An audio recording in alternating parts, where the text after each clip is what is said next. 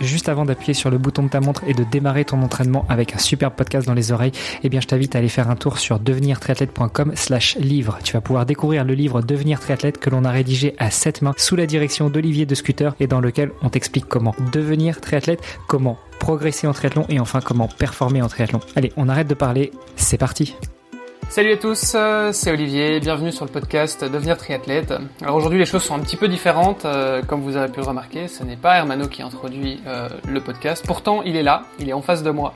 et on se fait un épisode un peu particulier, on va revenir sur bah, son fameux défi Agrippa dont vous avez probablement déjà entendu parler sur le podcast. Salut Hermano. Salut Olivier, salut à toutes et à tous, enchanté d'être parmi vous aujourd'hui et pas et pas à trois ou à plus autour d'une table mais juste tous les deux. Exactement, on, faisait ça à l'époque au début du podcast euh, on, a fait quelques épisodes juste à deux, euh, et puis rapidement on a commencé à inviter les invités parce qu'on s'est dit que bah, on risquait de se répéter, donc euh, c'était plus pratique avec les invités qui avaient quelque chose de nouveau à nous raconter.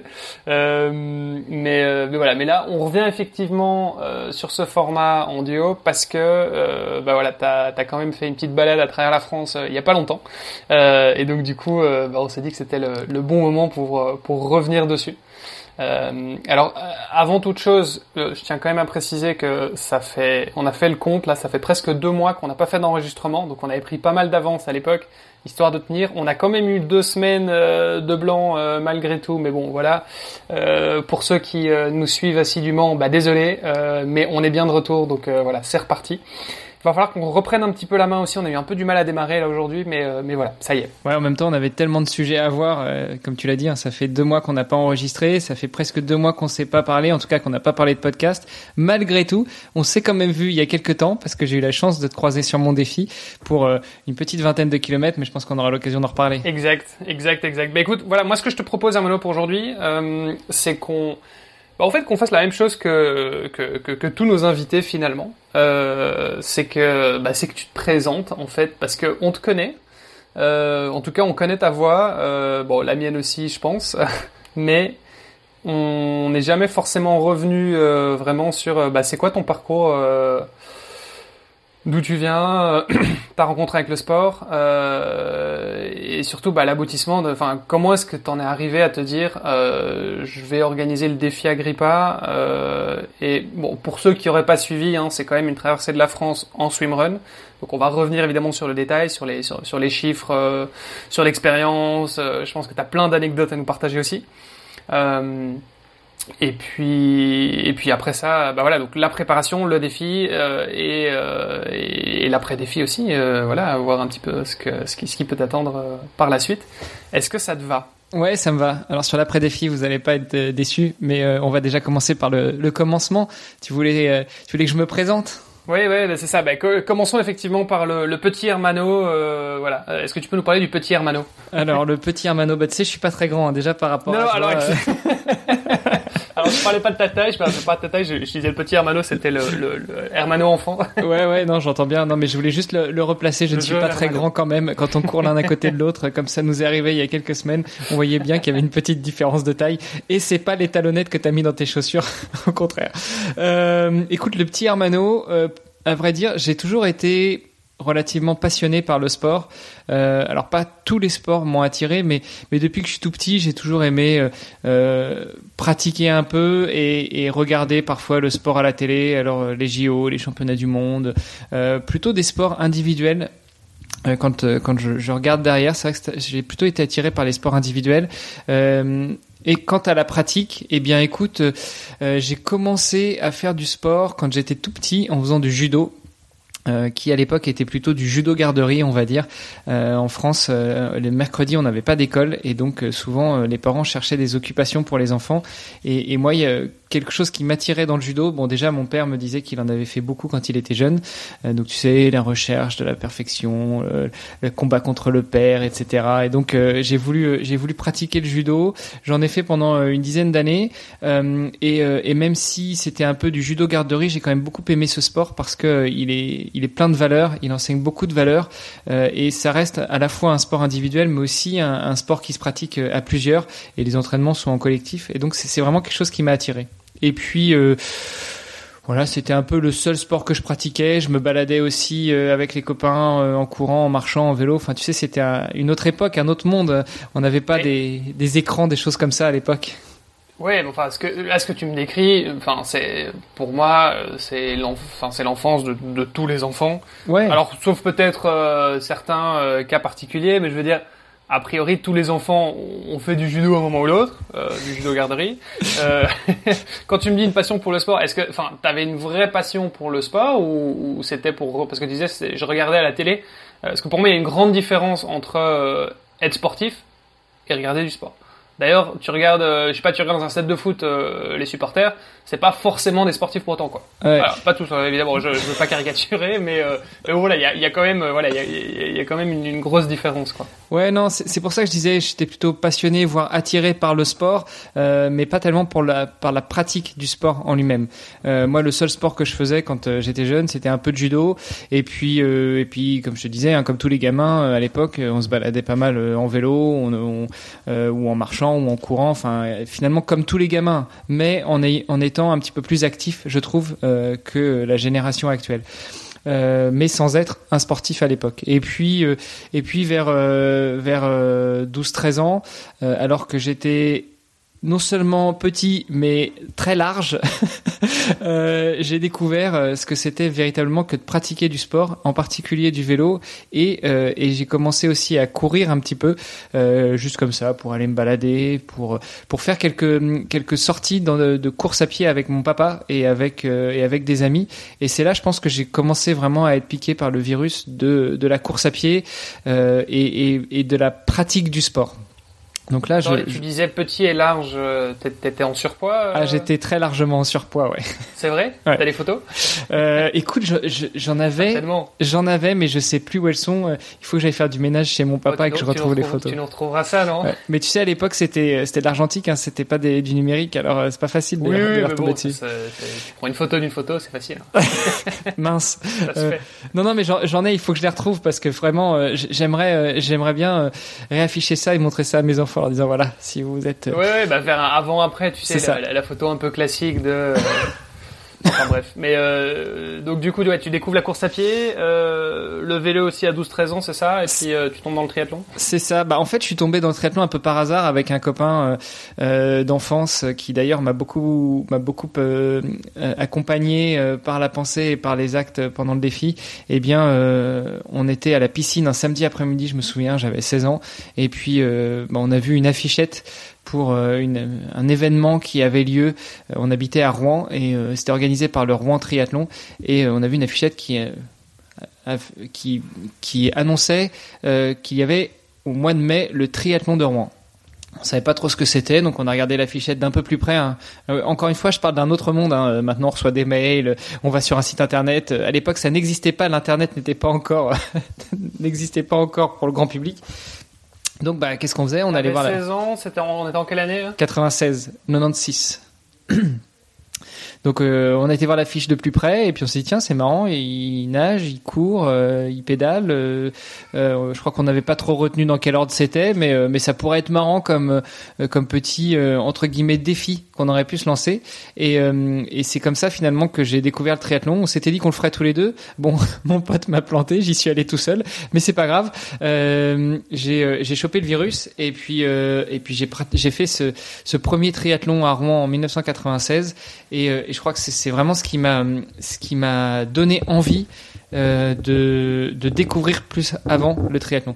Et euh, dès la rentrée de septembre, bah, je me suis j'ai contacté le club, je me suis inscrit, je me suis licencié et euh, depuis 96, je crois, euh, je, je, pratique euh, de façon plus ou moins assidue, parfois par intermittence, euh, le triathlon.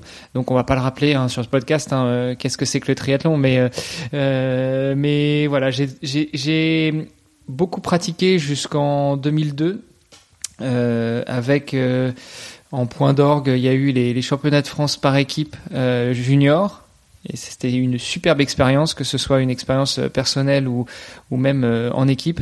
Enfin, rentrer dans un van, mettre les vélos, mettre les valises et partir et partir faire une compétition à, à 500 bornes de chez nous avec l'entraîneur des juniors qui qui essayait de, de motiver le groupe, de, de faire de faire en sorte que bah, le, le, groupe ajuste les derniers entraînements et puis que qu'on s'éclate sur la compétition. Franchement, c'était c'était un super moment. J'en ai encore des, des, souvenirs et même des frissons parfois. Euh, et puis euh, et puis après, voilà, on est. J'avais j'avais 22 ans, je suis rentré dans la vie active. J'ai laissé un peu le côté le, le triathlon et euh, pour y revenir quelques années après, vers vers les années 2000, vers les années 2005-2006. Et puis, euh, et puis après, en 2007, j'ai déménagé au Luxembourg et c'est là que j'ai euh, cherché un club. Euh, je me suis inscrit, j'ai pris une licence dans un club luxembourgeois et c'est là que j'ai rencontré Paul Sardin, qui était l'entraîneur du club et qui depuis euh, m'a toujours accompagné sur mes sur mes idées folles, que ce soit euh, d'aller sur des courses, que ce soit euh, de mettre en place un défi ou que ce soit de m'accompagner sur ce défi pour le réaliser. Ok, ouais, super. Bah écoute, on va on va revenir on va revenir aussi là-dessus. Tu te considères comme une personne compétitive par nature ou pas? Euh, Ouais, je me, je me considère comme quelqu'un de compétitif. Euh, après, euh, à mon niveau, c'est-à-dire que j'aime bien me tirer la bourre, mais avec des gens qui ont plus ou moins mon niveau. Je vais pas aller, je vais pas aller m'amuser à chatouiller les meilleurs. Oui, bah après, enfin voilà, tout, tout, euh, on n'est pas tous, euh, on n'est pas tous câblés pareil, comme on le dit souvent hein, sur, ah, On est bien d'accord, mais ça, ça n'empêche que t'en as, euh, t'en as notamment des, je pense des gens qu'on a interviewés qui nous disaient, bah, je voyais, je voyais les meilleurs devant, j'avais envie d'aller les chercher, c'est comme ça que j'ai progressé. Tu vois, moi je suis pas, je suis pas tellement comme ça. Je reste, je reste à mon niveau et puis, et puis quand je sens que qu'il y a quelqu'un à aller chercher quelques quelques mètres, quelques secondes devant, je, éventuellement je me je me je me force à, à essayer d'y aller parce que c'est la compétition, parce que c'est plus sympa, mais euh, mais voilà, j'ai toujours un petit peu ce syndrome de l'imposteur de me dire que je suis pas à ma place et mhm. donc euh, j'essaye de rester à mon niveau. Ok, donc compétitif mais pas ultra compétitif quoi. C'est ça, exactement.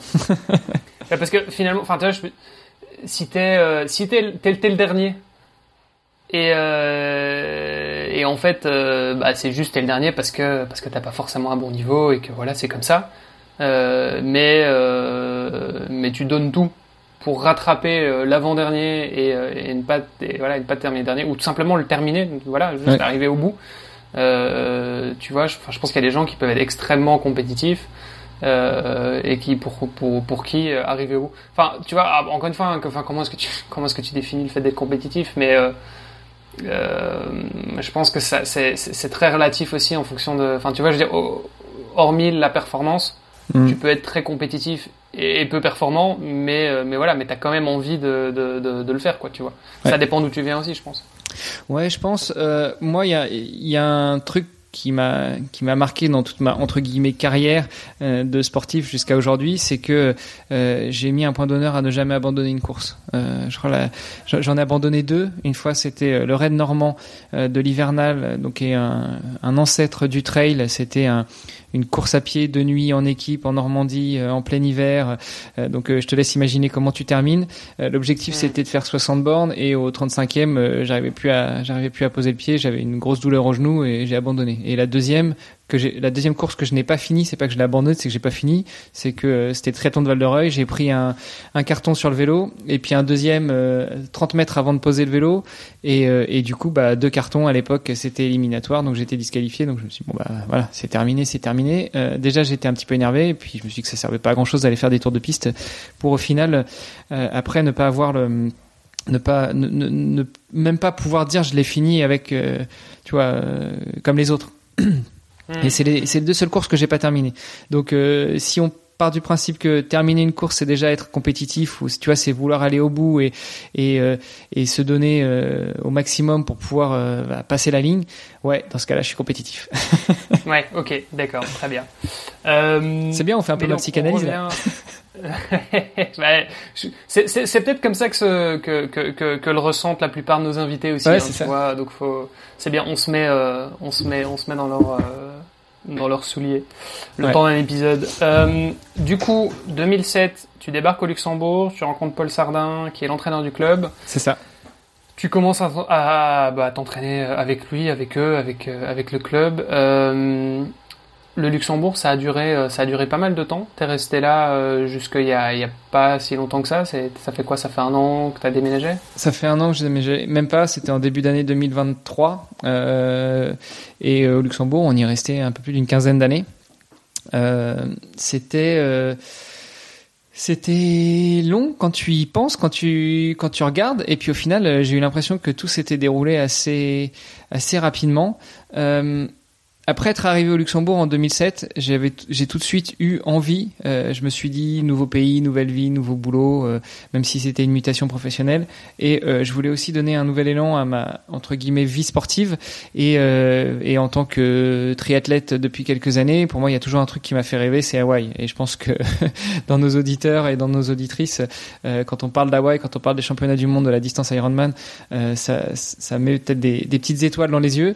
Et donc du coup, très vite en fait euh, après la première saison euh, dans le club euh, à Luxembourg, j'ai dit à Paul, écoute, j'aimerais, j'ai un projet, c'est que j'aimerais aller à Hawaï. alors pas maintenant parce qu'il faut déjà, il faut se qualifier, mais mais j'aimerais pas trop tarder parce que bah, parce que les années avancent et, et je suis sûr que j'en suis capable si si l'entraînement euh, est de qualité et suit quoi. Et donc très rapidement, on s'est mis autour d'une table. Du coup, as déchargé, tu t'es déchargé de la responsabilité. Tu t'es dit à partir du moment où l'entraîneur est bon, moi, je peux faire Hawaï, y a pas de souci. C'est ça, exactement. C'est exactement ce que je lui ai dit.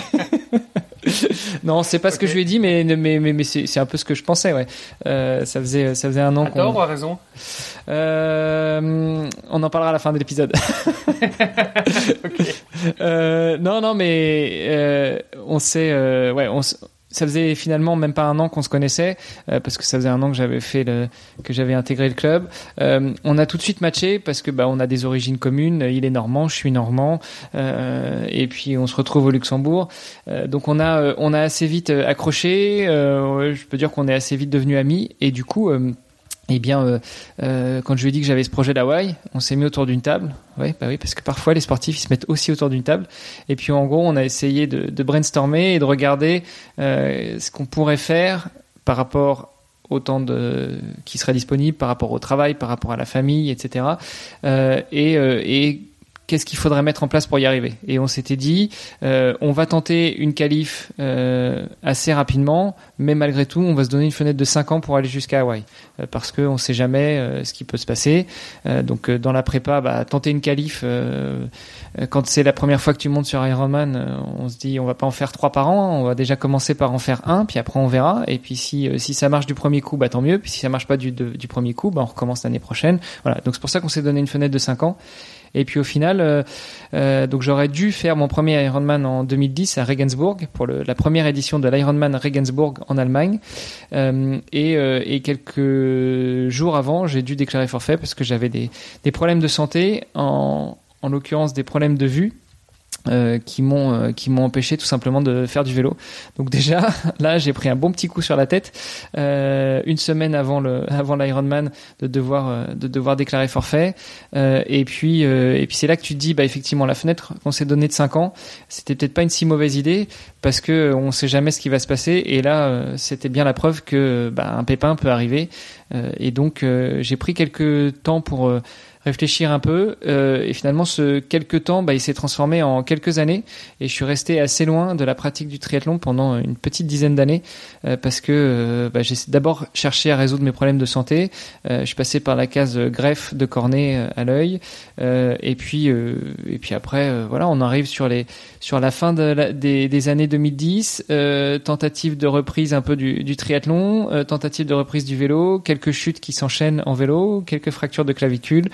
Et puis, euh, et puis finalement, à un moment, tu te dis bon, ok, euh, le vélo, si on met pas les petites roulettes, ça va être compliqué. et donc, euh, on va chercher un autre sport. Tout ça, c'était lié à tes problèmes de vue, du coup? Euh, Je pense que ça aide pas mal. Enfin, ça, ça, ça, aide pas mal. Je pense que les problèmes de, euh, de chute en vélo ont été aussi liés euh, aux problèmes de, aux problèmes de vue parce que c'est vrai que j'ai, si tu veux, j'ai un petit problème pour apprécier réellement les distances. Alors c'est bête, hein, mais par exemple en, en natation, en bassin, bah, je compte beaucoup mes mouvements c'est pas beaucoup, je compte tout le temps mes mouvements euh, parce que euh, je, je suis pas certain d'arriver euh, au centimètre près en face du mur, tu vois. Et donc c'est c'est un bon repère pour moi de savoir que quand je suis à, à 47 ou 48 mouvements au 50, eh ben, il faut que je fasse mon virage. Ouais, ok, ok, d'accord. Mais et donc du coup, pour revenir un peu sur ce sur, euh, sur, sur, sur, ce problème de vue, c'est quelque chose que tu as eu depuis toujours ou c'est arrivé à ce moment-là, ça s'est aggravé, euh, il s'est passé quoi? Alors j'ai toujours porté des lunettes depuis que je suis gamin, euh, depuis que j'ai j'ai six mois et bah je, j'ai vécu avec ce traumatisme des lunettes hein, parce que quand on est des enfants euh, dans la cour de récréation euh, peut-être maintenant c'est un peu plus c'est un, peu, un peu plus commun mais euh, mais en tout cas de toute façon c'est simple hein, les enfants aujourd'hui ils sont de plus en plus bigleux avec leurs écrans voilà. donc, mais donc ouais je pense à mon avis je pense enfin, j'en sais rien après j'ai peur de dire des bêtises mais ça m'étonnerait pas qu'il y ait plus de qu'il y ait plus de porteurs de lunettes qu'il y ait plus de porteurs de lunettes tout comme il y a plus d'allergiques au gluten et, et, comme il y a, a exact. ouais, c'est aussi une alors je sais pas si c'est que les écrans qui jouent, mais je pense que c'est aussi une façon de détecter les problèmes et on les détecte, euh, on les dépiste beaucoup plus tôt. Euh, bref, tout ça pour dire, ça fait un peu vieux con, mais à mon époque, tu vois le déambulateur et la canne dans le coin là. Euh, à mon époque, je trouve qu'on était moins nombreux à porter des lunettes, surtout au plus jeune âge. Et donc, quand je parle de traumatisme, c'est gentil, mais c'est vrai que entre gamins, on n'est pas toujours très très bienveillant parfois dans les cours de récréation et, et porter des lunettes, ça, ça te met un peu dans dans un. Mhm. Voilà, tu l'as mal vécu Je l'ai, je l'ai pas. Ouais, c'est. Bah, t'as pas le choix, de toute façon, parce que moi, si tu m'enlevais mes lunettes, c'était pas le mur de piscine que je voyais plus, c'était plus rien du tout. Euh, mais voilà, j'ai toujours porté des lunettes avec une grosse correction. Et puis. Euh... Et c'était quoi? C'était c'était de la myopie du coup euh... Alors c'était de l'hypermétropie, qui est le contraire de la myopie. Euh, et puis euh, et puis le tout. C'est-à-dire que tu vois pas de loin. Euh, ça veut dire que quand j'ai pas mes lunettes, j'y vois rien du tout. non, mais ouais, ça veut dire ça que, veut dire que tu peux, tu peux, tu peux lire un bouquin, par exemple, euh, de, de près, t'as pas de problème. Par contre, de, de loin, ça c'est plus compliqué. Ouais, alors ça c'est la théorie parce qu'en réalité, quand j'ai pas mes lunettes, euh, de très, très, très, très près, je vois pas en fait. Euh, c'est euh, j'ai, tu vois, j'ai jamais vraiment su dire exactement ce que c'était que l'hypermétropie, si ce n'est que c'est le contraire de la myopie, tout simplement parce que moi, quand j'avais mes lunettes, j'y vois rien. je vois des formes, en fait, si tu veux. Donc euh, si si j'ai pas mes lunettes, euh, si si t'es en face de moi et que ma femme est à côté de moi, je saurais dire euh, qui est qui sans vous toucher. Mais par contre, je vais pas, je vois pas vos visages en fait. Tu vois, je vois des formes, je vois la couleur des, je vois les couleurs, mais je vois pas, je vois pas les, je distingue pas. Et, donc. ok, ok, donc le casse-vitesse, le petit trou dans la route ou quoi, ça. ah, ça c'est c'est dur ça, ça c'est dur. Mais parce que du coup, j'imagine que tu, roulais de façon, tu roulais avec tes lunettes. Je roulais avec mes lunettes, euh, ce qui était aussi un, petit, euh, euh, un petit paramètre en plus à prendre en compte quand tu fais du triathlon, parce que quand t'as pas de lunettes ou quand tu portes, quand tu mets juste des lunettes de soleil quand tu pars sur le vélo, bon ben voilà, les lunettes de soleil tu les mets et puis c'est vite fait. Quand tu portes des lunettes, bah tu sors de l'eau, t'es un petit peu déjà au radar, et puis t'arrives sur ton poste de triathlon, tu t'enchaînes ce que t'as à mettre, donc le casque, le dossard, etc. Et puis, euh, et puis pour peu que tu sois encore un petit peu mouillé, bah, les lunettes euh, prennent des gouttes un peu partout. Et voilà, ça rajoute un paramètre en plus qui est que bah, si tu mhm. vois déjà pas super bien et qu'en plus tes lunettes sont pas propres, euh, ça rajoute des, des, complications. Mais voilà, je l'ai bien vécu. Il hein. n'y a pas, il y a, y a, pas mort d'homme, mais, mais ça rajoute quelque chose en plus à, à gérer. Et, et, en natation, ça se passe comment? Parce que je t'avoue que, enfin, même, alors, moi, alors, oui, moi normalement, en théorie, je suis censé porter des lunettes, hein, mais ça fait une dizaine d'années que que j'ai une paire de lunettes, mais que je les mets jamais. Euh, parce qu'en soi je vois, hein, c'est juste que quand je mets mes lunettes, j'ai l'impression de voir en, en, HD, tu vois. Euh, ce, qui, ce, qui, est assez frappant, c'est quand je regarde par exemple euh, là par la fenêtre, je regarde les arbres. Bah, si je mets mes lunettes, j'aurai l'impression, je vais voir chaque feuille. Euh, tu vois des, des, arbres qui sont à 200 mètres, hein, donc là je vois un arbre, je le vois bien l'arbre, je vois la différence, les couleurs, tout ça. Mais, mais effectivement, si je mets mes lunettes, j'aurais cette impression un peu plus de, de HD. Tu vois, t'as l'impression de passer en 4K, euh, alors que bon, euh, avant, ça, le HD c'était très bien aussi, mais, euh, mais voilà. Mais donc, euh, bref. je sais pas pourquoi je dis ça. ah oui, mais, alors du coup, effectivement, ça veut ce que je voulais dire, c'est que ma vue est certes pas parfaite, mais bon, elle, est quand même correcte. Et pourtant, parfois, j'ai quand même, quand t'es sur des longues distances en triathlon, tu dois sortir la tête hors de l'eau, t'as peut-être un peu de buée sur tes sur tes lunettes de, de nat parfois j'ai un peu du mal à me dire attends euh, la bouée elle est où enfin tu vois je, dois la chercher un petit peu. Et ça je pense que ça, arrive ça arrive à beaucoup de gens. Euh, surtout quand tu es sur des parcours style Ironman où tu as, euh, as, une boucle de 3 km 8 et que chaque bouée elle est à 500 mètres donc euh, voilà il suffit qu'elle soit pas très très haute enfin voilà donc ça peut ça, ça peut arriver aussi ça pour toi ça a jamais été un problème? Bah ça n'a jamais été un problème parce que j'ai jamais été en tête. parce que ah non mais moi j'ai jamais été en tête non plus, hein, mais j'étais loin derrière. Non non mais tu sais à mon époque encore une fois euh, les rolling start n'existaient pas en fait, c'était des mass start. Euh, donc euh, dès que tu prenais un départ, tu avais toujours plein de monde. Bon je. En toute modestie, je suis pas un trop mauvais nageur. J'ai appris à nager. quand, je, quand je dis apprendre à nager, je veux dire techniquement assez tard. Hein. Bah, quand, je, quand je suis rentré au club de triathlon à Rouen, donc à 16 ans, euh, avant, euh, avant, tu vois, je, je flottais, je barbotais, euh, je, je, je, Oui, mais 16 ans, c'est tôt. Enfin, tu vois, je veux dire, ok, oui, c'est pas. Bon, t'aurais pu commencer 10 ans plus tôt, c'est certain, mais c'est quand même relativement tôt. Tu vois, quand tu commences à euh, quand tu commences à 26, euh, bon, c'est déjà. Enfin, tu vois, ah non, je suis sûr, je suis, je suis d'accord avec toi. 36, 46, on, se comprend. non, mais on, en a déjà parlé avec nos invités. Hein. C'est vrai que il euh, y, en a beaucoup qui ont commencé assez jeunes. Donc, je tu vois, je pense que je suis pas un trop mauvais nageur, malgré les défauts que je peux avoir au niveau technique. donc, ce qui fait que j'étais souvent dans le dans le pack avant, tu vois, j'étais dans le top 20, top 30 en natation. Donc euh, quand tu avais des mass start ou euh, sur des courses, il y avait des courses où il y avait 2000 euh, partants avec une mass start et où tu es dans les 30 premiers, finalement, tu peux suivre les pieds. Parce que quand tu es dans une mass start et que tu es 1500e sur 2000, si tu suis les pieds, il suffit que le gars qui soit devant il soit pas tout à fait rassuré, euh, le gars ou la fille, hein, soit pas tout à fait rassuré et fasse un petit écart. Et si tu suis ses pieds, tu vas faire un écart avec lui. Quand tu es dans, les, dans le pack avant, dans les 30, 40, 50 premiers, en général, ça nage bien, les, mecs suivent. Et donc, euh, tu peux assez, avec assez de confiance, suivre les pieds. Mmh, mmh, mmh. Donc, c'était ma stratégie en, en, natation. Quand tu regardes effectivement ton tracé, tu sur Strava ou quoi, après la natte, si t'es pas euh, si t'es pas un bon nageur et que t'as pas l'habitude de nager en eau libre, souvent ça fait ça fait pas mal de zigzags quoi. Ouais.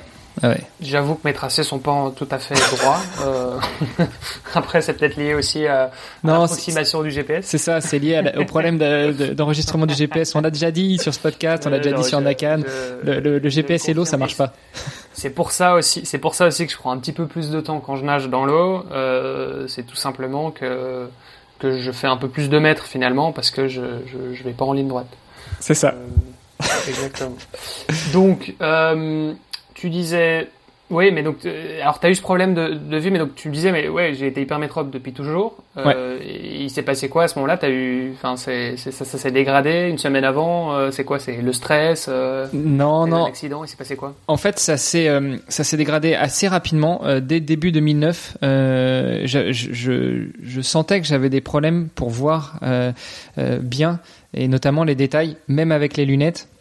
Il faut savoir qu'avec mes lunettes, euh, je le disais, hein, j'ai toujours porté des lunettes, mais j'ai jamais eu une correction à 100%. Donc en gros, j'étais 8 euh, sur 10 euh, avec lunettes sur les deux yeux. et puis, je travaillais dans un environnement bancaire avec beaucoup de chiffres et plus ça allait, et plus je me rendais compte que ça commençait même à devenir dangereux parce que euh, les 6, les 8, les 0, euh, j'avais tendance à les, à les mélanger, tu vois. Et donc, euh, j'ai toujours fait des contrôles réguliers chez l'ophtalmo, et à un moment, un contrôle chez, chez l'ophtalmo, il m'a dit, bah, je pense que vous avez un petit problème qui se produit en général chez à la fin de l'adolescence chez les chez les hommes euh, vers 25-30 euh, ans. Et ça tombe bien, ça tombe bien, ça tombait bien. J'étais à peu près dans la fourchette euh, et il s'est avéré en faisant plus de tests que j'avais une dégénérescence de la cornée qui fait que ça déforme euh, l'acuité visuelle. Alors, on ne sait pas exactement à quoi c'est dû. Euh, est-ce que c'est génétique? Est-ce que c'est dû au fait euh, Est-ce que c'est mécanique? C'est-à-dire, tu sais, les enfants qui souvent frottent leurs yeux. je parle des enfants parce qu'en général, ça commence à l'enfance, mais plus on plus on frotterait ses yeux a priori, et plus il y aurait des chances que plus tard ça génère une dégénérescence de la de la cornée. Bon, on ne sait pas. Bref, j'ai un problème au niveau de la cornée, surtout à droite, qui a toujours été mon œil le plus fort.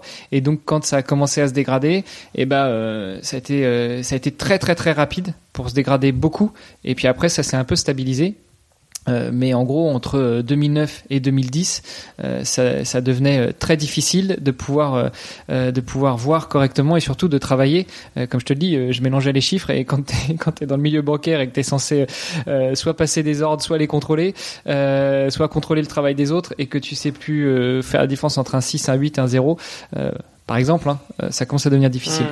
Euh, et puis du coup, on a fait toute une batterie de tests et, euh, et, et quand je te disais que j'ai pas pu prendre le départ de l'Ironman, c'est parce que dans une des batteries de tests qu'on a fait, on devait euh, dilater la pupille, ce qui est relativement euh, commun hein, quand tu vas chez l'ophtalmo, quand il veut faire un fond d'œil, dilate la pupille. Bah, sauf que là, la dilatation de la pupille, au lieu de s'atténuer après trois heures, elle a mis plus de trois semaines à s'atténuer. Et donc pendant trois semaines, j'avais les yeux grands ouverts comme ça, en plein mois de juillet, impossible de, de monter sur le vélo parce que même avec lunettes de soleil, euh, j'étais ébloui au possible, donc je pouvais en fait quasiment pas sortir de chez moi.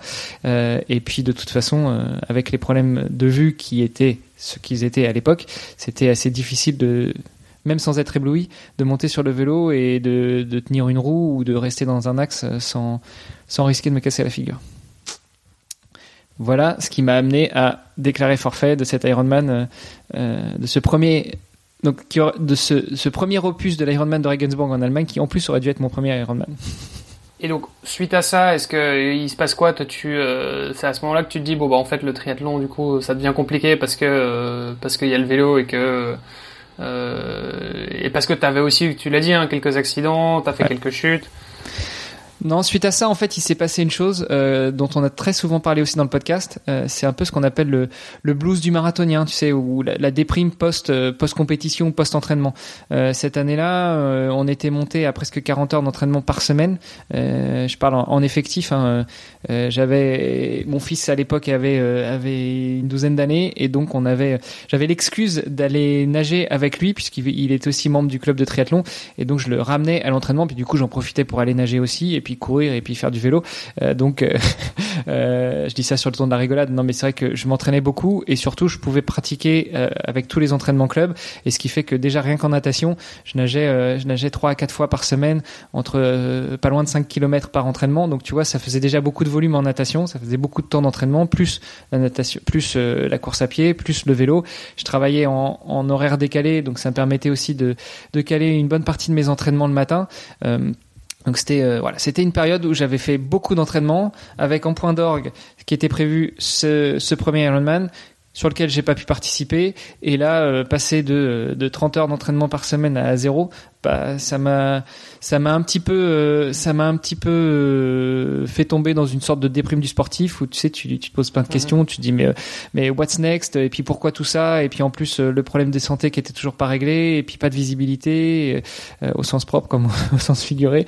Et, et donc ce qui fait que pendant Ouais, presque 7-8 ans, euh, j'ai euh, j'ai presque plus pratiqué du tout le triathlon.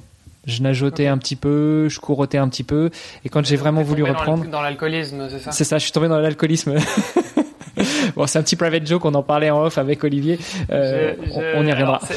C'est assez drôle et euh, bon, on reviendra un peu sur la couverture médiatique que tu as eue sur ton défi, mais euh, je lisais justement un, un article euh, sur Nice Matin euh, sur ton défi et, et, en fait tu faisais référence à un bouquin qui s'appelle L'ultramarathon m'a sauvé de Rich Roll et où en fait tu c'est un, une citation, enfin le, le, journal donc te cite où toi tu parles du bouquin.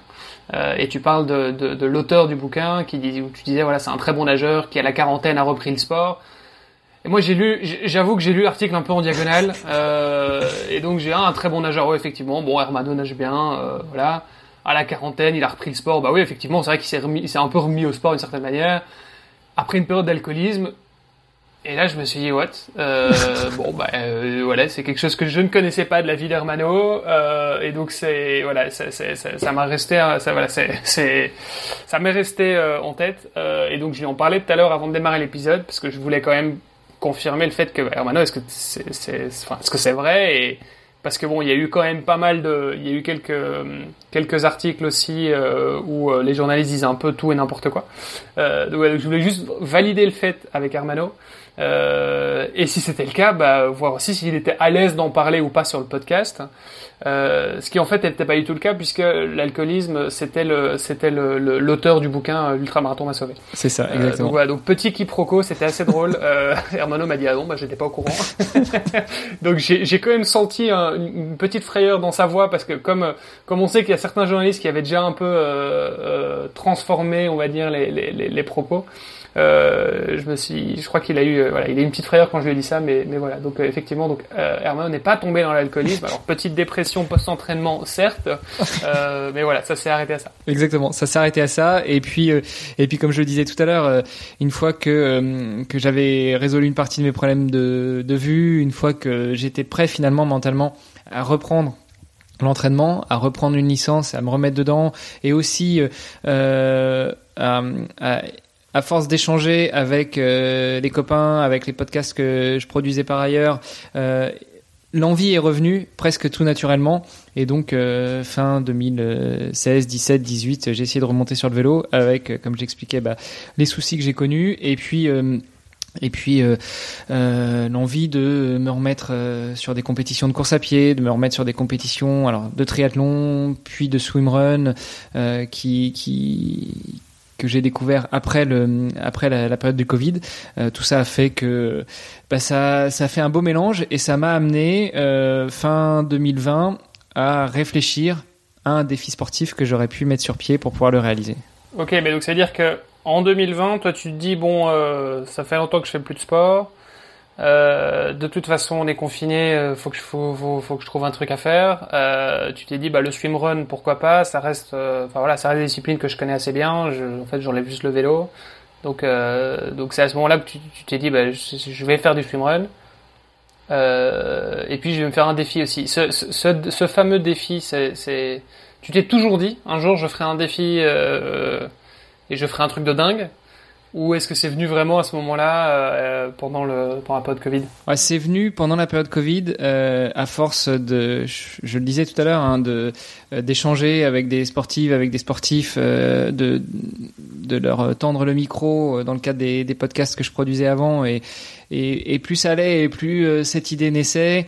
Euh, pour revenir sur le livre de Rich Roll, justement, je venais de finir de lire le bouquin et, euh, et le mec était sorti de sa période d'alcoolisme où il avait l'impression d'avoir touché le fond et, et il s'est, il a il a connu une seconde vie, une seconde jeunesse, un second souffle grâce au sport. Et en fait, c'est un petit peu tout ça qui m'a dit, voilà, j'ai envie de faire un truc un petit peu hors norme, de me lancer moi aussi dans un dans une sorte de défi.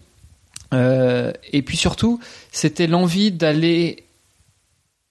On revient peut-être sur la question de est-ce que je suis compétitif ou pas de tout à l'heure. C'est j'avais j'avais envie d'aller chercher au fond de moi-même de me battre contre moi contre moi plus que contre les autres. Euh, D'où l'idée d'aller créer ce défi et de relever un défi tout seul. Alors tout seul euh, entre guillemets, hein, mais mais euh, mais seul seul contre moi-même, plus que d'aller prendre un dossard et de de et, de me confronter aux autres. Surtout que euh, bah, quand j'ai commencé à penser à ce défi-là, on était euh, fin 2020, donc euh, on sortait plus ou moins du confinement. les courses, on savait pas ce que ça allait donner. les compétitions, on n'avait aucune idée de savoir si on allait devoir concourir avec des masques ou pas, si on allait pouvoir reprendre une activité entre guillemets normale d'un point de vue sportif. Donc tout ça a fait que bah, je me suis dit que j'aimerais bien mettre sur pied un défi d'une certaine ampleur. Et quand on se dit bon, j'ai envie de me faire un défi, on commence par où? Par quoi on commence par où, par quoi On commence à, je pense, à chercher un sens à ce défi. Euh, et moi, c'est venu assez naturellement. Euh, je l'ai déjà expliqué. Je suis franco-italien, donc euh, j'ai grandi en Normandie. Ma maman est normande, mon papa est, italien. Il est même sicilien pour être plus pour rentrer plus dans le détail. Et donc, enfin dès le début, en fait, je voulais essayer de trouver un lien entre euh, ses origines. Et puis, euh, quand j'ai imaginé ce défi, j'habitais encore au Luxembourg, euh, donc le, le, Benelux au sens large, et, et, et, finalement lier les origines à l'histoire, trouver quelque chose qui permette de, de relier la France, l'Italie, pourquoi pas au départ du Luxembourg ou de la Belgique. je me, mes, mes anciens cours d'histoire sont assez rapidement revenus vers moi en me disant tiens, mais il y avait des voies romaines, et puis il y avait des qui donc des voies romaines qui traversaient la France, qui permettait de relier euh, tel ou tel point en France euh, jusqu'à l'Italie ou jusqu'à d'autres d'autres contrées de l'Empire romain. Euh, en général, les Romains faisaient les choses assez bien. C'était au plus court, au plus plat, en passant par les grandes villes et en plus en longeant ou en passant au-dessus des voies d'eau naturelles. Et donc, ouais, donc du coup, depuis, ça s'est transformé en autoroute. Voilà, depuis ça s'est transformé en autoroute ou en N7. Hein, Alors tu m'as pas accompagné sur la N7, mais quelques copains l'ont fait. C'était assez assez fun. Mais euh, euh, bon après les autoroutes, il y a quand même des, des routes euh, à côté qui permettent de longer les autoroutes euh, et notamment la, la N7 ou d'autres routes près de la N7 et c'est assez sympa d'ailleurs de, de, voir que plus on descend euh, en France et, et plus les choses sont faites autour de ces gros axes routiers.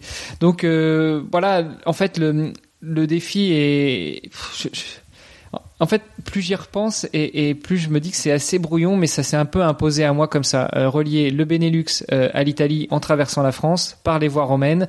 Euh, et après, il fallait savoir le côté, enfin, il fallait imaginer le côté logistique, combien de temps, combien de kilomètres par jour, euh, déjà combien de kilomètres au total, combien de temps, combien de kilomètres par jour, et puis là on, on rentre plutôt dans le, côté administratif et organisationnel du défi, que ce soit d'un point de vue sportif, mais aussi d'un point de vue euh, professionnel et familial. Ok, parce que ouais, donc ça fait effectivement plusieurs choses. Euh, c'est plusieurs plusieurs gros challenges, on va dire, dans, dans, dans la prépa. Ouais. Euh, t'as as, commencé par lequel? Euh, donc tu as dit, donc as dit euh, je reprends, hein, mais donc euh, famille, pro et préparation physique. C'est ça. Grosso modo, c'était tes trois, c'était tes trois gros trucs quoi. C'était les gros challenges. Quoi. Exactement. alors okay. famille. Et eh bah écoute, euh, quand j'ai eu une idée un peu plus claire de ce que je voulais faire, euh, c'est-à-dire quelques jours après avoir eu cette idée folle, et eh bah j'ai dit à mon épouse, je crois que j'ai trouvé euh, ce que ce que j'allais me lancer comme défi sportif, et ce sera pas euh, ce sera pas de réessayer d'aller au championnat du monde de, de, de la distance Ironman, ça va être un truc de dingue. Est-ce que tu me suis? Bon, bah, okay. mon, épouse m'a dit, euh, pff, pff, ouais, je comprends pas trop, mais, euh, mais écoute, euh, si ça te plaît, si t'es heureux, vas-y. Ah, j'ai dit ok, j'ai le feu vert. Elle réalise pas, mais c'est pas grave, je rentre dans la brèche. euh, niveau pro, je me suis pas trop posé la question parce que je me suis dit que 2009-2010, quand je me préparais pour une qualif pour Hawaï, j'avais réussi à, faire quasi 30, 30 à 40 heures d'entraînement par semaine, donc ça devrait bien passer et puis après je m'arrangerai pour les vacances. Donc en gros, j'y suis allé un peu en me disant euh, ouais, bah on verra. Euh, et tant qu'à faire, si si dans le courant de la prépa la boîte veut me sponsoriser, et eh bah tant mieux. Et puis au niveau euh, au niveau prépa physique, bah, j'ai pris mon téléphone, j'ai appelé Paul et je lui ai dit écoute, faut qu'on se voit, j'ai une idée à la con dont je voudrais te parler. Et euh, et je lui ai soumis l'idée, je lui ai dit écoute, euh, j'ai j'ai réfléchi, ça m'arrive, euh, et je voudrais me lancer dans euh, ce défi qui est de traverser la France en courant et en nageant, euh, en empruntant l'ancienne voie romaine Agrippa. c'est tout plat, c'est tout droit. on part de la frontière franco-belge au niveau de Brédune ou au niveau de La Panne en Belgique, et puis on va jusqu'à Menton, et le tout quasiment, alors pas en ligne droite, mais en faisant un L, quoi. En gros, c'est euh, mmh. c'est La Panne, Lyon, euh, Lyon, Arles. Arles, on tourne à gauche et on va jusqu'à la frontière italienne à Menton. Bon, au début, il m'a dit euh, mais t'es malade? Ouais, mais tu me connais Ouais, c'est vrai. Euh, et puis euh, on a on a brainstormé un peu. Il a pris quelques jours pour réfléchir et puis il m'a dit ok, écoute, euh, je pense que c'est faisable. Ça va demander un certain entraînement, euh, mais mais ça doit être faisable. Et, et en partant de là, bah, je me suis dit ok, c'est cool. On est en septembre 2020. 2021, c'est trop short pour se lancer. 2022, ça peut être pas mal. Bon, allez, c'est parti. Vu que j'avais prévu de nager dans les euh, en eau libre en France, donc euh, rivières, fleuves, lacs et autres, euh, d'un point de vue d'un point de vue organisationnel et d'un point de vue météo, il m'apparaissait beaucoup plus simple de faire ce défi à la fin du printemps. Donc avril, mai, juin à peu près. Et donc on est parti sur un départ en avril 2022. Et là, tu vas me dire, mais attends, on est en 2023. Euh... oui, effectivement. Euh, ok, mais parce que effectivement, moi, depuis que je te connais, en fait, euh, nous, on s'est rencontrés. On s'est rencontrés quand? On s'est rencontrés en octobre 2020. En 2020, c'est ça. Ouais. Hein ouais. Et donc en fait c'était tout récent. Toi tu, euh, tu, tu venais de te dire ah bah tiens je vais me lancer ce défi. C'est ça, exactement. Et je me rappelle d'ailleurs on s'était on s'était rencontré à Luxembourg. Tu m'avais tu m'avais parlé de ça. Tu m'as dit voilà j'ai un, j'ai un truc je, fais, je vais faire un truc un peu dingue. Euh, euh, voilà de quoi il s'agit. Je fais un peu de podcast machin etc. Donc on avait première première prise de, de contact. Et donc, euh, donc du coup, moi, je, j'ai jamais connu le Hermano avant euh, Agrippa. euh, donc, euh, donc effectivement, j'en ai, j'en ai pas mal entendu parler aussi. Euh, mais donc toi, tu t'es donné, donc on était en octobre 2020, tu, tu te donnais un an et demi ça. euh, pour préparer le défi. Et donc si on si on fait un peu la la, la, rétrospective au niveau parce qu'il y a eu pas mal de changements aussi hein, de ton côté au niveau perso, au niveau pro, donc voilà, est-ce que est-ce que c'était lié à ça? Est-ce que ça s'est fait un peu par hasard? Mais en tout cas, voilà, dans ta vie, je pense que là, il y a eu sur une période concentrée là de, de, 2-3 ans, euh, t'as as, changé complètement de vie. Quoi. Ah, tout, a, tout a changé, tout a explosé, tout est parti en éclat. Euh, le plan, c'était effectivement euh, 18 mois pour prendre le départ de mon défi Agrippa. Donc euh, on était euh, fin 2020 quand je l'ai quand j'y ai pensé et, et, quelques semaines après quand on s'est rencontrés tous les deux. Et, euh, et, je me fixais de partir en avril ou mai 2022. Euh, donc l'idée c'était euh, de gérer toute la partie euh, administrative et logistique sur les premiers mois de 2021, de commencer l'entraînement, euh, enfin une, une, remise en forme, et puis après de monter en charge au fur et à mesure sur le deuxième semestre 2021, et puis et puis les premiers mois de 2022, bah, finaliser l'entraînement et, et, et à partir de deux trois semaines avant le départ prévu, eh bien euh, faire du faire du taping, faire de l'affûtage et être prêt pour partir euh, en avril ou en mai. Euh, mais ça, c'était le plan sous réserve que euh, les autres pans de ma vie restent plus ou moins stables. Et comme tu l'as dit, tout a un peu volé en éclats. Au niveau du boulot, euh, ça s'est terminé avec mon employeur de l'époque. Euh, au niveau au niveau personnel, eh bien, on avait des projets avec mon épouse et notamment un projet immobilier dans le sud-ouest de la France. Donc, on a aussi essayé d'avancer là-dessus. Et puis, finalement, au niveau préparation physique, au niveau de l'entraînement, ça s'est pas du tout passé comme j'avais prévu. Paul m'avait dit qu'il était euh, partant pour m'accompagner, que ce soit sur la partie euh, préparation physique, euh, mais aussi sur, le, sur tout le défi. Donc pendant un mois, m'accompagner et, et, faire tout, toute la partie ravitaillement. Et, et en fait, toute l'année 2021, j'étais un petit peu en mode remise en forme, remise en état, montée, de, montée en charge progressive, mais en, en autonomie. Je, je gérais tout un petit peu tout seul et, et Paul n'était pas du tout intervenu. Et puis... parce que juste pour remettre peut-être un peu le contexte, toi, euh, en 2020, au niveau de ta forme physique, t'en es où? Moi, en 2020, au niveau de ma forme physique, eh bien, écoute, euh, je je sors de, de, de cette phase un petit peu de euh, donc euh, euh ouais 2018 je sors de ma léthargie sportive où je me dis euh, je vais me remettre dans le dans le game et puis je vais repartir sur sur des, des grosses compétitions et je vais peut-être repenser au rêve d'Hawaï. Juin 2018 grosse chute de vélo et, et fracture de la clavicule avec opération. Donc bah, juin 2018 jusque euh, donc pendant un an, j'avais du matériel dans l'épaule. Donc déjà de juin jusqu'à août, impossible de pratiquer euh, la natation et, et, la course à pied parce que trop traumatisant pour euh, pour la le post-op. Euh, et, euh, et, et, puis euh, fin 2018, je recommence un peu à nager, je recommence un peu à rouler en faisant attention parce que j'avais toujours du matériel au niveau de la clavicule. on, je repasse sur le billard fin 2019 pour enlever le matériel que j'avais. Donc à nouveau deux mois de, pas de convalescence, mais deux mois sans trop pouvoir nager ou courir pour être certain qu'il n'y ait pas de problème. Et puis et puis 2020 Covid. Juillet 2020 euh, au Luxembourg, on était. Oui, donc t'étais nulle part, quoi. Voilà, j'étais nulle part. Juillet 2020 euh, au Luxembourg, on était entre deux confinements, mais on avait quand même le droit euh, de d'aller au boulot et de bosser. Je reprends le vélo et refracture de la clavicule. Donc c'est un peu à ce moment-là que je me suis dit que j'allais ranger le vélo, ouais, même clavicule, même endroit. Euh, donc c'est un peu ce moment-là que je me suis dit que j'allais ranger le vélo au garage. En, général, on, on, dit que le, le, tu vois quand l'os se ressoude, qu'il est plus, qu'il est justement plus résistant à cet endroit-là. Ouais. Tu l'as répété exactement au même endroit. Non, pas exactement. Euh, même clavicule, mais euh, quelques quelques millimètres à côté. Donc effectivement, là où c'était cassé, c'était c'était plus c'était plus consolidé, mais là, tu commences à, avoir une clavicule qui est balèze là maintenant. Ah ouais, ouais j'ai la clavicule gauche, elle est trois euh, fois la, trois fois le volume de la clavicule droite. Hein. là, t'as plus t'as plus grand chose à tu, tu, tu risques plus grand chose. Là. Ouais.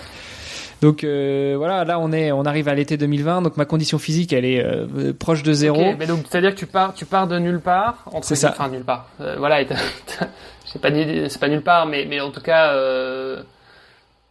t'es un peu à la rue au niveau entraînement. Ça fait ça fait quelques années en fait que tu que je végète. Plus vraiment euh, sérieusement, et voilà. Et toi, tu te dis bon bah dans 18 mois, je pars faire le, la traversée de la, de la, la France en swimrun. Euh, ce qui était peut-être un peu ambitieux. Bah, c'est vrai que quand tu regardes comme ça avec le recul, tu te dis euh, c'était un truc de dingue. Euh, ouais, c'était un peu ambitieux, mais justement, je me disais j'ai 18 mois pour le faire. Euh, il va falloir monter en charge euh, progressivement. Donc euh, j'ai 18 mois pour monter en charge et pour arriver à mon objectif dans dans 17 mois, parce qu'en gros, euh, euh, les derniers mois c'est c'est un peu d'ajustement quoi. Et, et pour moi, ça me semblait euh, cohérent et ça me semblait faisable et je et je pensais que ça passerait. Et Paul euh, me disait oui, si on a le temps, si on a ces 18 mois là, on va y arriver, il n'y a pas de problème. Mais- Hmm. Mais au final, euh, euh, Paul m'a pas accompagné tout de suite sur la partie euh, entraînement, sur la partie préparation physique. Euh, je pense que lui aussi avait d'autres choses à gérer d'un point de vue personnel, et puis et puis certainement qu'il attendait de voir comment j'allais me remettre en forme, comment j'allais me remettre dans un état de sportif euh, et sortir de cette végétation euh, de, du sportif, du, du poste, enfin de ce blues du, du marathonien ou ce blues du sportif qui depuis 10 ans euh, arrivait pas vraiment à se remettre dans le truc quoi. Euh, il attendait que tu fasses aussi un peu tes preuves parce que vu ta théorie de euh, de c'est pas ma responsabilité euh, si ça marche c'est grâce à, c'est grâce à l'entraîneur si ça marche pas c'est la faute de l'entraîneur euh, étant donné qu'il co- qu'il connaissait euh, qu'il connaissait ta- ton positionnement par rapport à ça il a peut-être pris euh, il a peut-être pris avec des pincettes?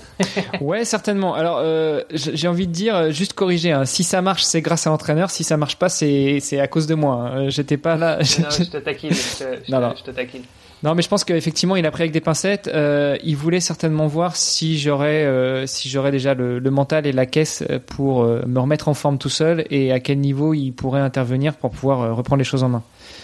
Euh, Ok. Bon, mais donc du coup, effectivement, on l'a, on l'aura compris. Hein, toi, tu t'as pas fait le défi en 2022. Ouais. Euh, là, on enregistre en 2023 euh, parce que tu t'es blessé. Parce que je me suis blessé, parce que euh, effectivement j'ai fait tout et n'importe quoi.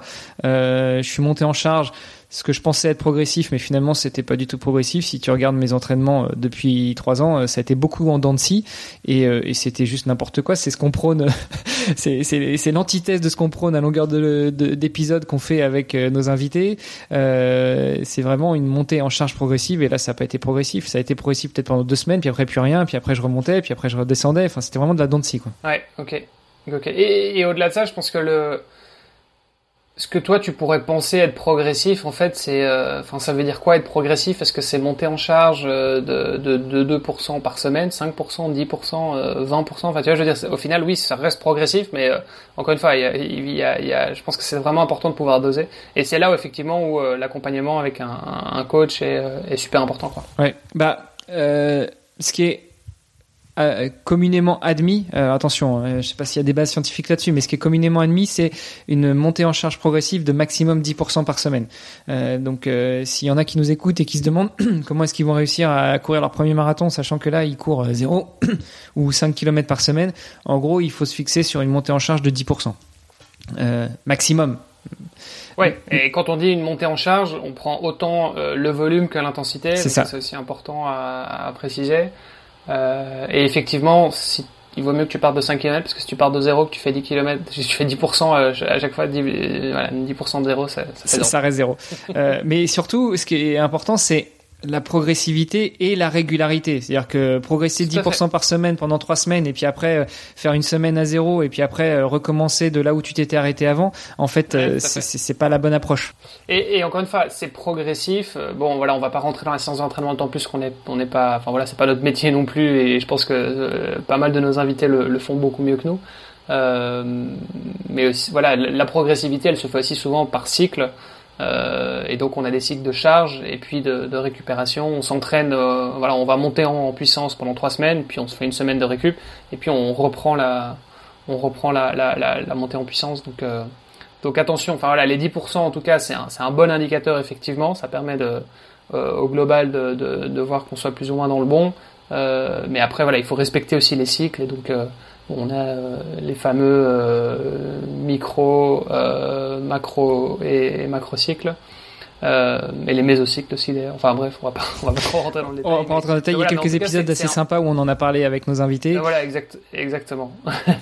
Euh, donc, voilà- enfin voilà, tout ça fait que euh, 2021, moi qui imaginais dans mon idée de défi que ce serait une année où je mettrai l'accent sur la préparation physique, qu'elle soit générale ou qu'elle soit spécifique, et puis que je serai quasiment prêt début 2022 pour prendre le départ de mon défi. ça s'est pas du tout passé comme ça. C'était une année en pointillé euh, en termes d'entraînement. Et puis fin 2021, euh, je reprends euh, contact de façon un peu plus euh, agressive avec Paul, en lui disant écoute, on y est bientôt là, tu m'aides ou tu m'aides pas? Et là, il m'a dit ok, allez. On va regarder, je vais t'aider, mais attention. Attends, fin 2021, du coup, c'était c'était 4-5 mois avant ton... Ah, c'était 4 mois avant le départ du défi, quoi. Et donc il m'a dit on va regarder mais mais là on est short donc en gros ça passe ou ça casse. Bon bah ça a cassé. donc c'est cassé. voilà. Euh, donc là, fracture de fatigue euh, au niveau du pied à gauche, impossible de courir. Euh, nager, oui, mais courir, non. Donc là, tu fais, ok. Donc c'est la deuxième fois que je tire un trait sur un objectif. La première fois, bah, c'était un peu indépendant de ma volonté parce que j'étais, j'avais un problème de hmm. santé. La deuxième fois, c'est juste parce que j'ai fait tout et n'importe quoi et pas ce qu'il fallait. et donc. T'en évolues? Et, donc, qu'est-ce qu'on fait? On apprend de ses erreurs. Donc là, on s'est posé. Déjà, j'ai récupéré de ma blessure, je me suis guéri. Et puis euh, l'été 2022, j'ai, euh, bah, on a reparlé avec Paul. On s'est fait un, petit brainstorming et on s'est dit est-ce qu'on y va ou on n'y va pas? Mais si on y va, on y va sérieusement. Donc là, on est en, on est en août 2022. Euh, si on repart sur un même, euh, schéma, ça fait un départ en, avril ou mai 2023. Ça nous laisse euh, presque dix mois pour nous préparer. moi, j'aimerais vraiment y aller. Est-ce que tu m'accompagnes? Et là, Paul avait ayant été libéré de pas mal d'obligations professionnelles, m'a dit ok c'est bon, euh, on y va. Euh, il m'a préparé un plan euh, qui partait de fin août jusqu'à début mai 2023, donc ce qui faisait 37 semaines de préparation, avec pour le coup de la montée en charge progressive et régulière, plus d'escaliers, plus de semaines à zéro, plus de d'intensité euh, comme un fou pendant quelques jours et puis rien après ou alors quasiment que de l'endurance après. Enfin bref il m'a préparé un plan d'entraînement véritablement structuré euh, et, euh, et, on s'est lancé dans cette fois-ci, on s'est lancé cette fois-ci dans la préparation du défi Agrippa à deux, lui étant euh, mon entraîneur, mon préparateur physique et moi étant l'athlète qui suit les plans au cordeau et, et, qui, qui s'est efforcé de réaliser, allez, je vais dire 95% de la préparation qui m'avait qui m'avait conseillé après, voilà, dans une, dans, dans, une préparation, il y a toujours des, des, impondérables et des aléas. Et euh, les 5% que j'ai pas pu réaliser, c'était euh, une petite crève, une petite blessure, euh, un petit bobo ou simplement des impératifs familiaux professionnels qui se sont glissés. Et, Paul, qui était aussi ton accompagnateur sur le sur le défi. C'est ça, tout à fait. Et donc, il m'a préparé sur cette partie-là, mais il a en même temps accepté de accepter. Il, s'est proposé pour m'accompagner sur le défi. Donc, ce qui veut dire que Paul était là enfin, prévoyait d'être là au quotidien, euh, conduire le van ou la voiture, où on, on, savait pas encore trop à ce moment-là comment est-ce qu'on allait organiser le truc, euh, mais être toujours là, euh, à faire des sauts de puce tous les 10-15 km pour me ravitailler et, et, pour m'apporter le soutien ou, les, ou les, soins dont j'aurais pu avoir besoin. On n'est pas encore rentré dans le défi, mais en même temps c'est normal parce que je pense que le, le plus gros du défi en, en réalité c'est la préparation. Ouais mais je suis quand même curieux que tu nous, tu nous racontes un petit peu le défi euh, en lui-même. Euh, juste peut-être pour, euh, pour terminer cette partie préparation, en termes de, de volume, de charge d'entraînement, parce que tu as quand même fait des trucs assez... C'était quand même assez costaud. Hein, pendant certaines semaines. Euh, Est-ce que tu peux nous donner un petit peu une idée de bah justement de la, de la charge d'entraînement Ouais, écoute, euh, on a très tôt pu euh, euh, pu suivre les entraînements, enfin planifier et suivre les entraînements avec Nolio, dont on a déjà parlé sur le podcast. Euh, superbe plateforme non seulement pour préparer les entraînements, mais aussi pour avoir un carnet d'entraînement et donc après a posteriori regarder ce qui a été fait. globalement, sur les 37 semaines de préparation qui vont du 29 août 2022 jusqu'au 15 mai 2023, j'ai presque parcouru 4000 km de course à pied. Euh, avec des semaines euh, qui montaient jusqu'à 180 km. Alors, il n'y en a pas eu beaucoup, mais, euh, mais la moyenne sur les derniers mois, c'était entre 140 et 160, avec un pic à 180 km par semaine de course à pied.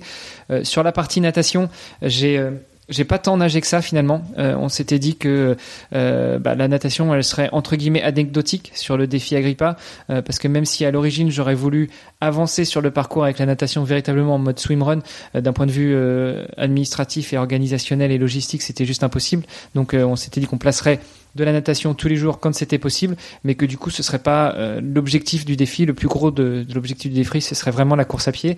Donc j'ai peu nagé, j'ai même pas regardé les stats de natation, mais ça doit pas être au, plus que 200 km sur les sur les 37 semaines de prépa. Et puis je parlais de Nolio euh, parce que sur Nolio, il y a une chose qu'on remplit euh, après chaque entraînement, c'est le fameux RPE, c'est euh, la sensation après l'entraînement et puis surtout le, le niveau de sensation d'effort ressenti par rapport à ce qui a été planifié. Et, et en gros, en regardant en arrière, bah, 90% des séances que j'ai saisies dans Nolio, j'étais dans une zone de confort et dans une zone de sensation d'effort qui était au niveau de l'endurance. Quoi. J'étais vraiment donc pour ceux qui connaissent Nolio, j'étais tout le temps quasiment dans le vert, sauf euh, quelques grosses séances, soit très longues, soit avec de l'intensité, des séances sur piste, ce genre de choses. Euh, donc voilà, je voulais juste insister sur ce point-là pour dire que, euh, en fait, mes 37 semaines de préparation, il y avait du volume, il y avait du kilomètre, il y avait un peu d'intensité, mais pas tant que ça. Ça a été beaucoup de travail en endurance et surtout en endurance fondamentale. Mais tu as quand même fait des, des séances sur piste, du coup? J'ai comme on, ouais, on a quand même fait des séances sur piste. Euh, en gros, de août à mars, euh, il y avait plus ou moins une séance par semaine sur piste où là on allait chercher un peu plus de vitesse, un peu plus d'intensité. Et le reste c'était euh, c'était de l'endurance voire de l'endurance fondamentale. Donc de l'endurance euh, lente entre guillemets. Et, et, quelle est la quelle est la raison pour enfin, quelle est la raison pour laquelle tu faisais de la, de la piste malgré tout? Parce que quand tu fais de la piste bah voilà tu travailles ta vitesse, tu travailles ta VO2 max bah, tu travailles, tu travailles ton cardiovasculaire aussi, et donc euh, l'idée c'était d'avoir un, un, muscle cardiaque euh, bien prêt à encaisser l'effort, parce que même s'il y a de l'endurance, et eh ben euh, il y a un moment il faut monter, il faut descendre, il y a du vallonné. parfois on a pris des, des, routes qui étaient plus du trail que que du bitume, et donc il fallait pouvoir préparer tout ça. Donc finalement la petite séance entre guillemets petite, hein, donc la séance d'intensité par semaine permettait de pouvoir monter en intensité, de faire travailler le muscle cardiaque pour être sûr que euh, bah, sur, le, sur le, le, défi au global, sur la durée, tout tiendrait. Bah, donc ça c'est intéressant parce qu'effectivement contrairement à ce qu'on qu'on pourrait croire, euh, on pourrait se dire bah en fait de toute façon euh, je vais quand même pas courir vite, donc j'ai pas besoin de pas besoin de courir vite à l'entraînement, mais euh, bah si. en fait si quand même un petit peu quoi. Un petit peu le fameux 80-20. Euh, un petit peu, voilà, c'est ça exactement. Faut pas, faut, ouais, voilà exactement. À mon avis, t'étais, je pense que t'étais en plein dedans là. Ah ouais, une, une séance par semaine. Euh, polarisé. Ouais. Ok, très bien. Bon bah écoute, du coup, on a, on en arrive. Alors nous au niveau du podcast, on a, on avait pris pas mal d'avance hein, parce qu'on s'était dit ok, bah ça va être, ça va être chaud. Euh, on va pas demander à Hermano de, d'enregistrer des podcasts après en pleine, en, plein défi. Ça risque d'être compliqué, donc du coup on avait pris pas mal d'avance. Euh, et là, on reprend les enregistrements justement, bah, comme je disais tout à l'heure, après euh, presque deux mois. Euh, comment ça s'est passé le départ? Enfin, tu, tu peux, est-ce que tu peux un peu nous replonger dedans, dans l'atmosphère du départ des, des, des, préparatifs de dernière minute et je, croyais qu'il nous restait que 20 minutes. bah écoute, comment ça s'est passé? Jusqu'à trois semaines du départ, donc toute la phase véritablement d'entraînement. Euh, on montait en charge, on commençait à régler tous les autres problèmes, enfin les autres problèmes, tous les autres euh, pans du défi, notamment la partie logistique. Euh, et donc euh, tout, tout, ça s'est accumulé euh, gentiment avec de la préparation mentale. donc on a travaillé sur sur tous les, les paramètres du défi. Et puis à trois semaines du départ, Paul avait placé donc après un un gros, un dernier gros entraînement euh, au Luxembourg où sur euh, trois jours j'ai fait 75 km le jeudi et 80 euh, le samedi. Tout ça quasiment que sur du plat, que sur du bitume. Paul était en mode ravitaillement sur le vélo, donc quasi, enfin il me suivait en vélo et il me donnait quasiment les ravitaillements en roulant. Donc en gros ces deux jours-là c'était 75 et 80 quasi non-stop pour tester aussi la machine. Je suis arrivé au bout, c'était concluant, donc on est après rentré dans trois semaines, dans une phase de trois semaines d'affûtage, et là le volume a drastiquement diminué. Donc forcément, quand je suis arrivé euh, à Bredune, la veille du départ officiel du défi Agrippa, euh, j'en menais pas forcément super large parce que euh, bah parce que j'avais l'impression d'avoir euh, pas fait grand chose les trois semaines d'avant. Malgré tout, il y avait mhm. beaucoup d'excitation, et puis euh, et puis tout était prêt. Le van était prêt, la bouffe était prête, les ravitaux étaient prêts, le matériel était prêt. dans ma tête, j'étais prêt, mais j'étais pas rassuré. Et donc, euh, euh, on est arrivé. pas rassuré parce que c'était quoi, c'était quoi ta crainte euh, principale, enfin ou tes craintes? Mes craintes, c'était de réussir à tenir 5, 10, 15 jours et puis au bout d'un moment d'être blessé ou d'être d'être épuisé mentalement et puis de dire ok c'est bon, on arrête et je rentre à la maison. ça, c'était hmm. ma crainte le 14 mai avant de avant de prendre le départ. Et cette crainte, tu l'as eu jusque quand? Euh, Bah, c'était le 14 mai avant de prendre le départ. c'est pour ça que j'ai ah insisté sur la date. En fait, j'ai. d'accord. Mais donc, une fois que une fois que t'as euh, une fois que t'as démarré, Là, euh, c'est bon, c'est toutes tes craintes sont parties. Tu t'es dit, c'est bon, j'arriverai au bout, quoi. Ouais, c'est clair. Euh, je parle du 14 mai parce que le 14 mai c'était un dimanche et, euh, et d'un point de vue organisation, on s'était dit euh, le jour du départ, on nagera euh, de la plage de Brédune jusqu'à 3 km euh, du départ. Et puis après j'enchaînerai sur la course à pied vraiment en mode swimrun. Puis finalement euh, c'était un peu compliqué et on a bien fait, on s'est dit on va plutôt faire un entre guillemets prologue natation le dimanche 14. Donc on est arrivé le samedi soir tranquille à Brédune, on avait un endroit où dormir, on a réglé les derniers préparatifs, on a fait un petit repas tranquille. Et puis le dimanche tout pépère. J'étais me faire un petit run de 4-5 km sur la plage. Et l'après-midi, euh, j'ai été faire ma natation dans une mer un peu démontée, euh, un peu agitée, un peu fraîche aussi. Et donc finalement, ça a bien lancé le défi parce que euh, parce que tu vois, j'étais pas euh, j'étais pas au bord de l'eau de la Méditerranée sur une mer d'huile dans des conditions idéales en te disant que peut-être demain ce sera pas mieux, tu vois. non, en fait, j'étais déjà dans le dur dès le dimanche après-midi à nager presque 2 km dans dans une mer avec des, creux d'un mètre. Et j'étais, quand je suis sorti de là, j'étais satisfait déjà de lancer véritablement le défi et puis surtout de me dire bah voilà je l'ai fait quoi tu sais c'est un peu comme quand tu vas courir puis que d'un seul coup tu euh, as un orage tu prends une drache et, puis tu rentres chez toi tu vois c'était bon quand même parce que ça y est je l'ai fait quoi mmh, mmh, mmh. Et je me disais en gros qu'est-ce qui peut m'arriver de pire? potentiellement toi t'allais vers le sud de toute façon. un, un, déjà euh, on avançait vers l'été et deux t'avançais vers le sud. C'est ça, euh, exactement. a priori, ça c'était plutôt euh, positif. Et, en gros, je suis sorti de l'eau et mes doutes et mes, mes interrogations et mes peurs euh, se sont estompés. Et là, je savais que le défi était lancé et que euh, coûte hmm. que coûte, j'arriverais jusqu'au bout. Mais donc, pour revenir, rappelle-nous, il y avait combien d'étapes? Il y avait 28 étapes qui étaient prévues. Finalement, on en a fait 29. Mais donc, du coup, 28 étapes. Et tu avais donc Paul qui lui t'accompagnait euh, avec le van. Donc il y avait un van avec toutes les affaires. C'est ça. Euh, lui, il allait d'une étape à l'autre et il, il, il te faisait tes ravitaux quand même euh, sur sur la route. Ouais.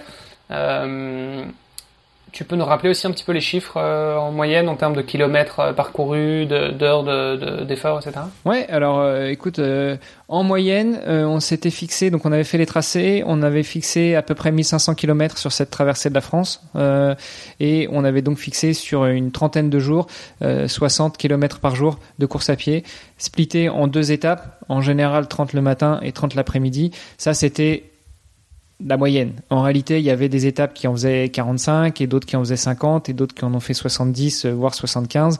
Euh, donc ça, c'était plutôt la réalité. ok. Et, et euh, la natation, t'en parlais, tu disais voilà finalement, euh, en fait, t'as plus traversé la France en courant que qu'en en courant et en nageant. Euh, la natation, c'était symbolique en fait. La natation, c'était finalement ça s'est avéré être plutôt symbolique parce que bah, parce qu'en fait on peut pas nager dans tous les fleuves et dans toutes les rivières en France. Ils font des autorisations et, euh, c'est vrai que euh, j'ai pas euh, j'ai pas pris le temps d'aller à la pêche de toutes les administrations pour avoir toutes les autorisations. les lacs, il y en a pas mal sur le parcours, mais il y en a très peu qui sont autorisés à la baignade. Alors ça veut pas dire que les lacs sont de ont une eau de mauvaise qualité. Ça veut juste dire que les municipalités ne prennent pas la responsabilité soit de la qualité de l'eau, soit des dangers potentiels qu'il pourrait y avoir, des risques de noyade et autres. Donc du coup, là aussi, il aurait fallu obtenir des autorisations. Et finalement, un lac, euh, enfin, ça dépend de la taille du lac, mais je dis, il y, a des lacs qui te permettront d'avancer un petit peu dans ton parcours, mais. Euh, ouais, non, non, euh, non, Globalement, c'était faire des tours du lac. au troisième jour, j'ai fait une belle étape à Beauvais. pour le coup, ils ont ouvert le lac à la nage pour nous, enfin pour moi, avec certains membres du club de triathlon de Beauvais qui étaient là. mais mais tu t'avances pas en fait. Tu fais des tours de lac, donc tu fais deux tours de lac, tu fais 2500 mètres et puis t'es content. dans le défi, quoi. Voilà.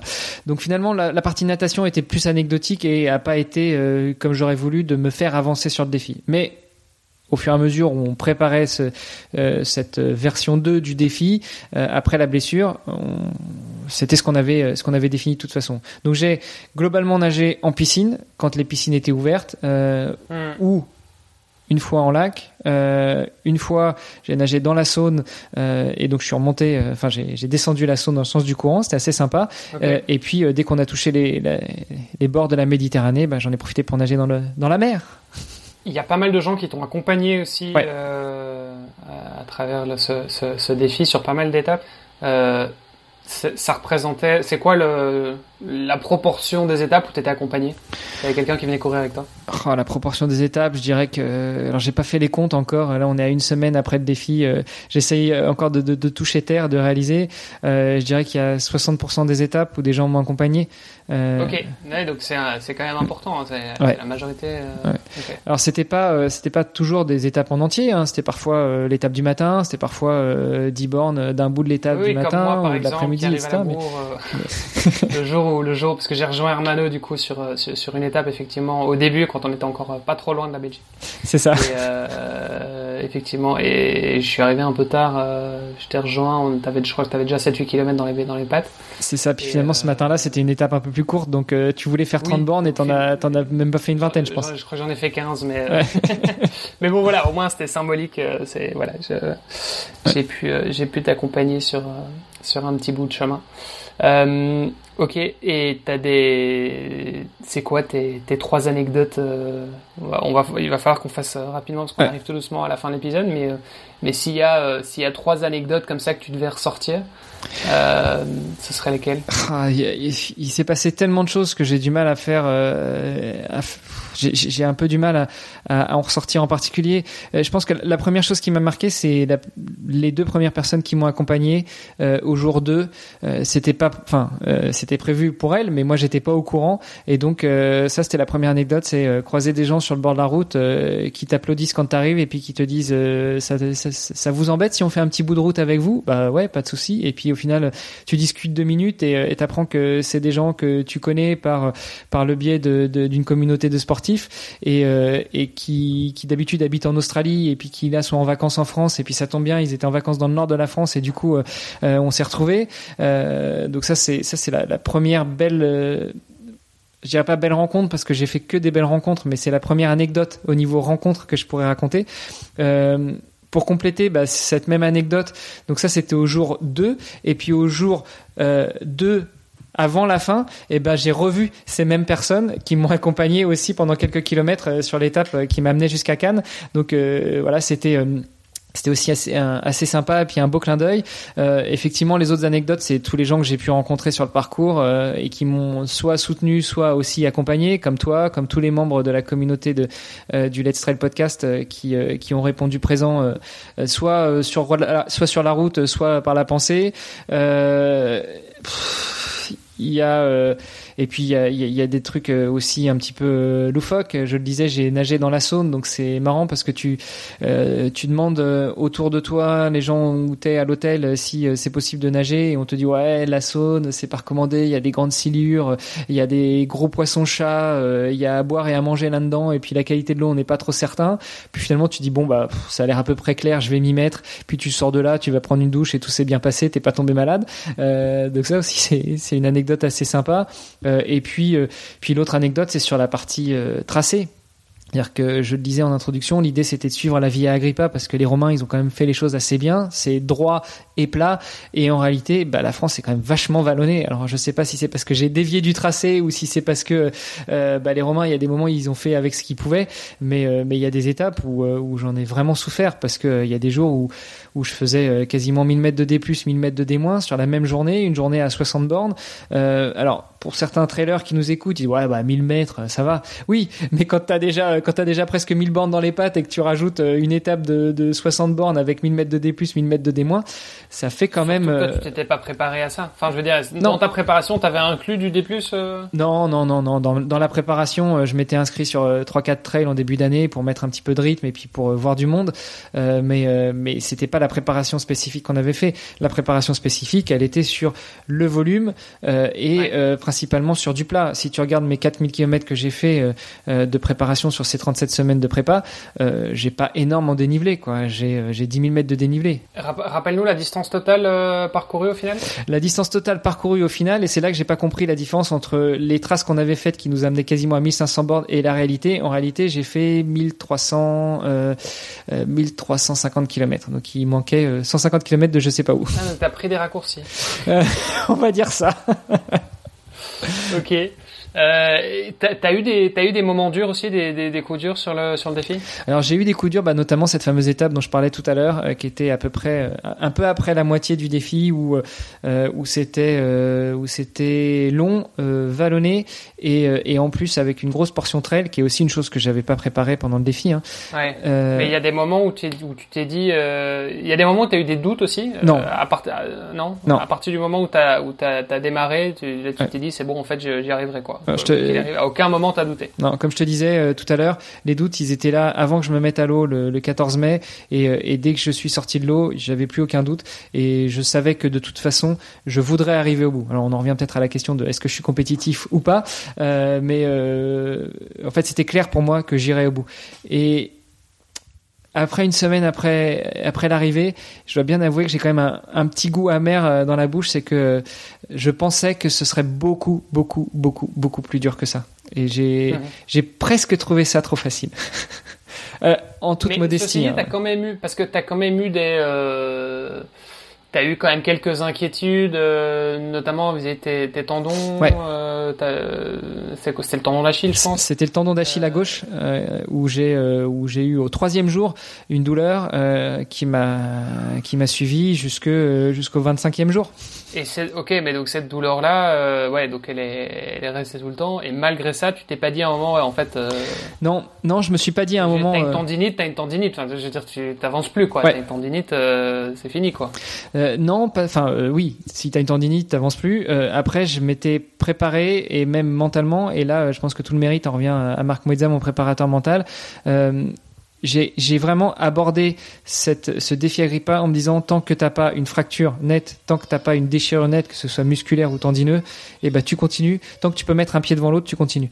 Euh, donc le troisième jour, quand euh, j'ai commencé à avoir mal au tendon, euh, bah, c'était difficile. Et puis le quatrième aussi, et puis le cinquième aussi. Tous les jours jusqu'à ce que vraiment cette douleur disparaisse après qu'elle ait été traitée par un kiné euh, qui était sur la route. Ça a été dur relativement à ce tendon, mais euh, finalement je me suis forcé à accepter la douleur et à aller de l'avant. Là, ça fait une semaine que t'es que t'es arrivé. Ouais. Donc euh, j'imagine que t'es encore un petit peu sur ton petit nuage. Euh, D'ailleurs, on, on, a vu cette photo. Euh, il y a une très chouette photo de toi aussi, enfin de vous en famille, avec les drapeaux, etc. Je trouve qu'elle est géniale cette photo de, de l'arrivée à Menton. T'as versé une petite larme à l'arrivée? En fait, j'ai versé une petite larme avant avant de voir la famille. Euh, vraiment, quand je suis arrivé devant le panneau euh, qui annonçait l'entrée dans la ville de Menton, euh, j'ai versé une petite larme. Euh, d'ailleurs, j'avais fait une, une, petite photo, euh, je pense que je l'avais partagée, où, où je mords mon poing tellement j'étais content. Et puis après, il restait encore quelques centaines de mètres, enfin un ou deux kilomètres avant d'arriver à l'arrivée virtuelle que j'avais fixée. Et donc là, je me suis reconcentré, j'ai retrouvé la famille, on a sorti les drapeaux et on, a, on est tous arrivés ensemble en tenant les drapeaux. Et c'était vrai que c'était c'était euh, euh, plein d'émotions et, beaucoup de bonheur. J'en ai des frissons. euh, ok, bah écoute, peut-être